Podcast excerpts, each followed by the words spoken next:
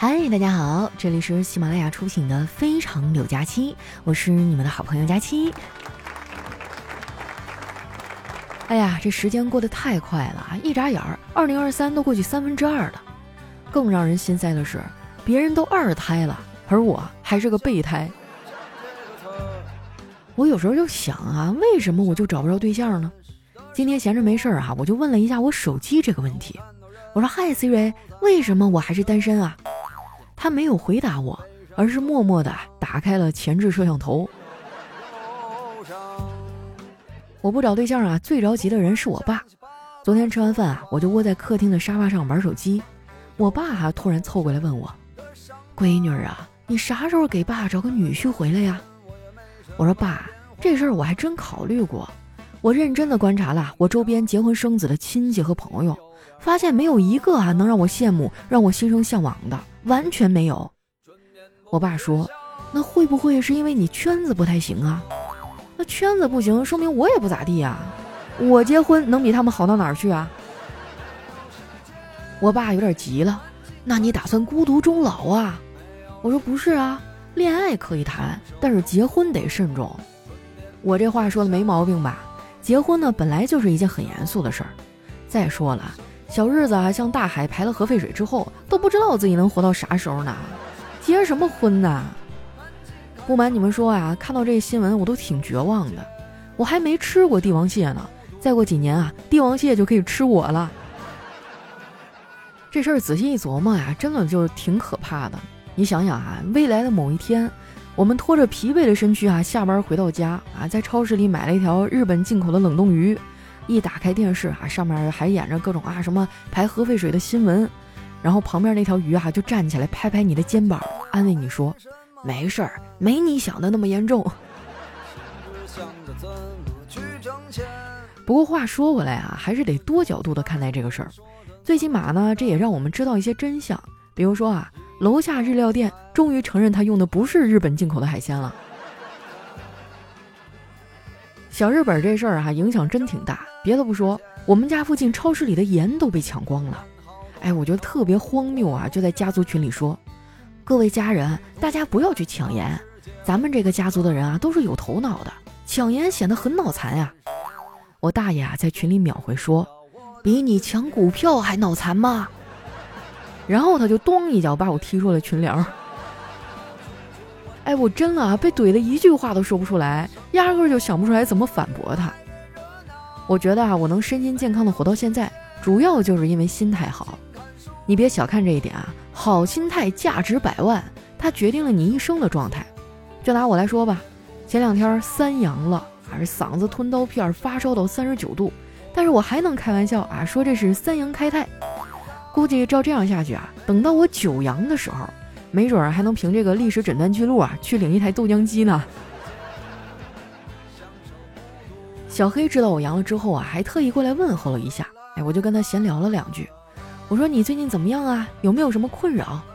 他说别的没有啊，就是抢不着盐，问我能不能在节目里帮他问问，有没有人有多余的可以分给他一点儿，他可以拿二零零三年囤的醋和板蓝根啊，以及二零二零年囤的米和双黄连跟你换。我是真没想到啊，小黑居然也加入了抢盐大军，但是不排除啊他在逗我玩儿，我感觉后者的可能性会更大。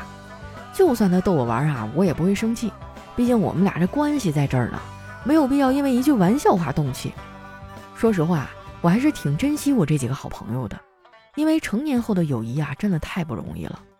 对于我们成年人来说，每年见一次的朋友啊，那是非常不错的朋友；每隔几个月见一次的朋友，那是特别亲密的朋友；而当天可以轻松邀请来的朋友，那简直就是罕见的神奇宝贝啊！值得庆幸的是啊，我有好几个神奇宝贝。丸子呢，就算其中一个。我每次约他呀，都能约出来，只要你跟他说啊，去吃好吃的。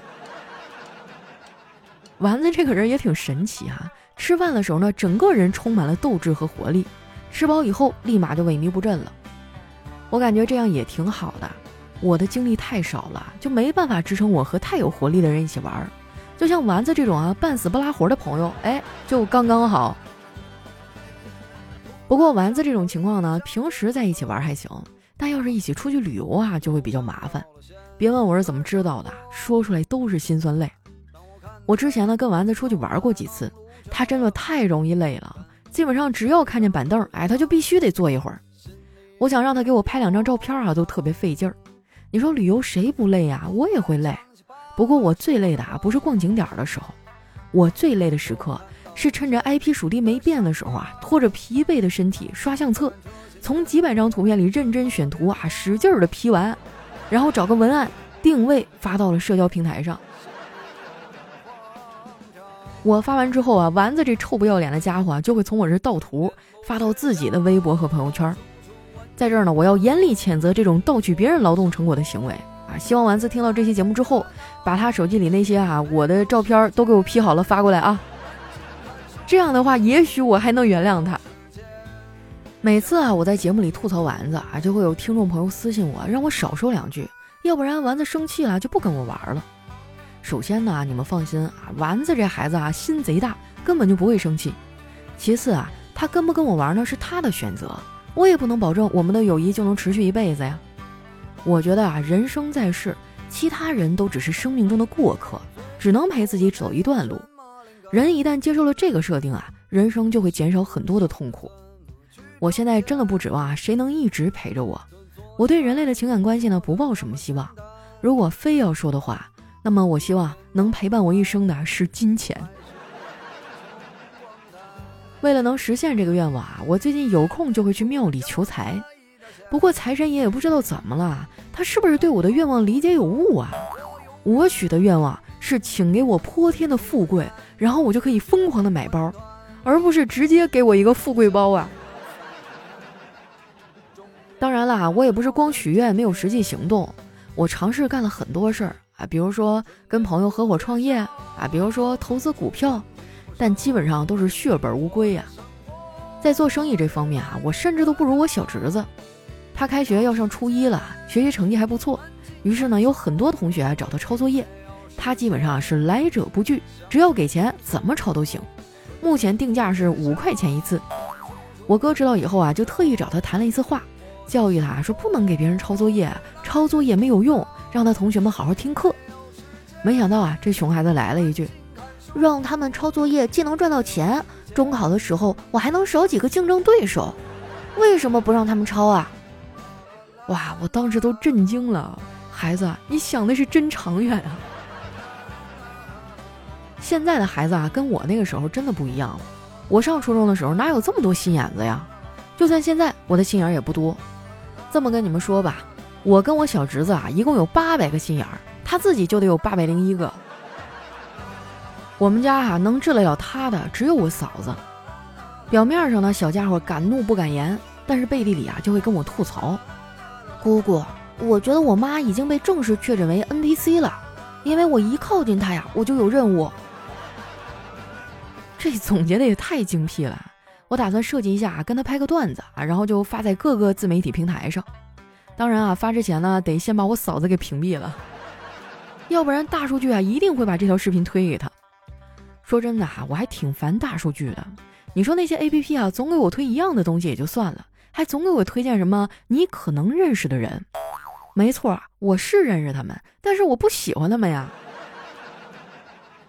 我想说啊，这些技术人员能不能研究点实用的功能啊？目前来说呢，有很多技术需要突破。比如说现在手机啊都有面部解锁功能，但是没有面部上锁功能。就比如说啊，你用手机正在干一些不方便别人看的事儿。这时候呢，你对象突然抢过手机，然后手机一看是你对象的脸，马上自动上锁。哎，多么完美的一个功能啊！不过这个功能呢，我应该用不上。从以往的经验来讲啊，我跟我对象在一起的时候，那根本就没有功夫玩手机。你们别想歪了哈，我没有开车，我就是觉得和相爱的人在一起啊，很容易犯困。因为爱的人在身边的时候啊，心里呢比较容易放松，可以缓解焦虑和压力。特别是平时睡不着，哎，但是对象在身边的时候呢，就能很快入睡。现在回忆起来啊，那个人确实给我带来很多的情绪价值，我不知不觉就陷进去了，最后呢还变成了一个恋爱脑。现在想想啊，好像那是一种必然，因为我发现啊，我必须靠不停的疯狂爱上什么东西来维持生命力。不过呢，我最近也没啥喜欢的东西，就连电视剧我都不怎么追了。前几天啊，看了一部仙侠剧啊，觉得没啥意思。你说现在的仙侠剧啊，动不动就黑化啊，然后就开始哭哭的复仇啊，各种的恼人。你看我们孙悟空被压了五百年，出来以后还是阳光开朗大男孩，取经路上天天受气，最多就说一句烦死了。希望后来的仙侠们都跟孙悟空学一学啊，格局打开一点好不好？别没事老整这种负能量啊！那说到这个哈，我问句题外话，你们最近有没有什么喜欢看的剧啊？就是那种相对能让人看完心情舒畅的，别整的太悲伤的，可以留在节目下方的留言区啊，咱们互相分享一下。那喜欢我的朋友呢，可以关注一下我的新浪微博和公众微信，搜索“主播佳期”，是“佳期如梦”的佳期。如果有什么想对我说的话呀，可以留在评论区，我看到就会回复哈。还有大家平时上网的时候看到什么好玩的段子啊，也可以分享在评论区，没准下期节目你就上墙了呢。最后啊，记得把你手里免费的月票给我们送一送啊，谢谢大家，我是佳期，我们下期节目再见。